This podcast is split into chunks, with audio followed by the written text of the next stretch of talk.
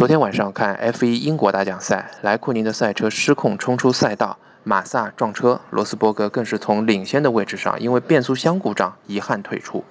现在的竞争环境被哈佛商业评论描述为 VUCA，即 volatility 易变性，uncertainty 不确定性，complexity 复杂性，ambiguity 模糊性。福卡更鼓励企业或者个人具备这些能力。我们听一下啊，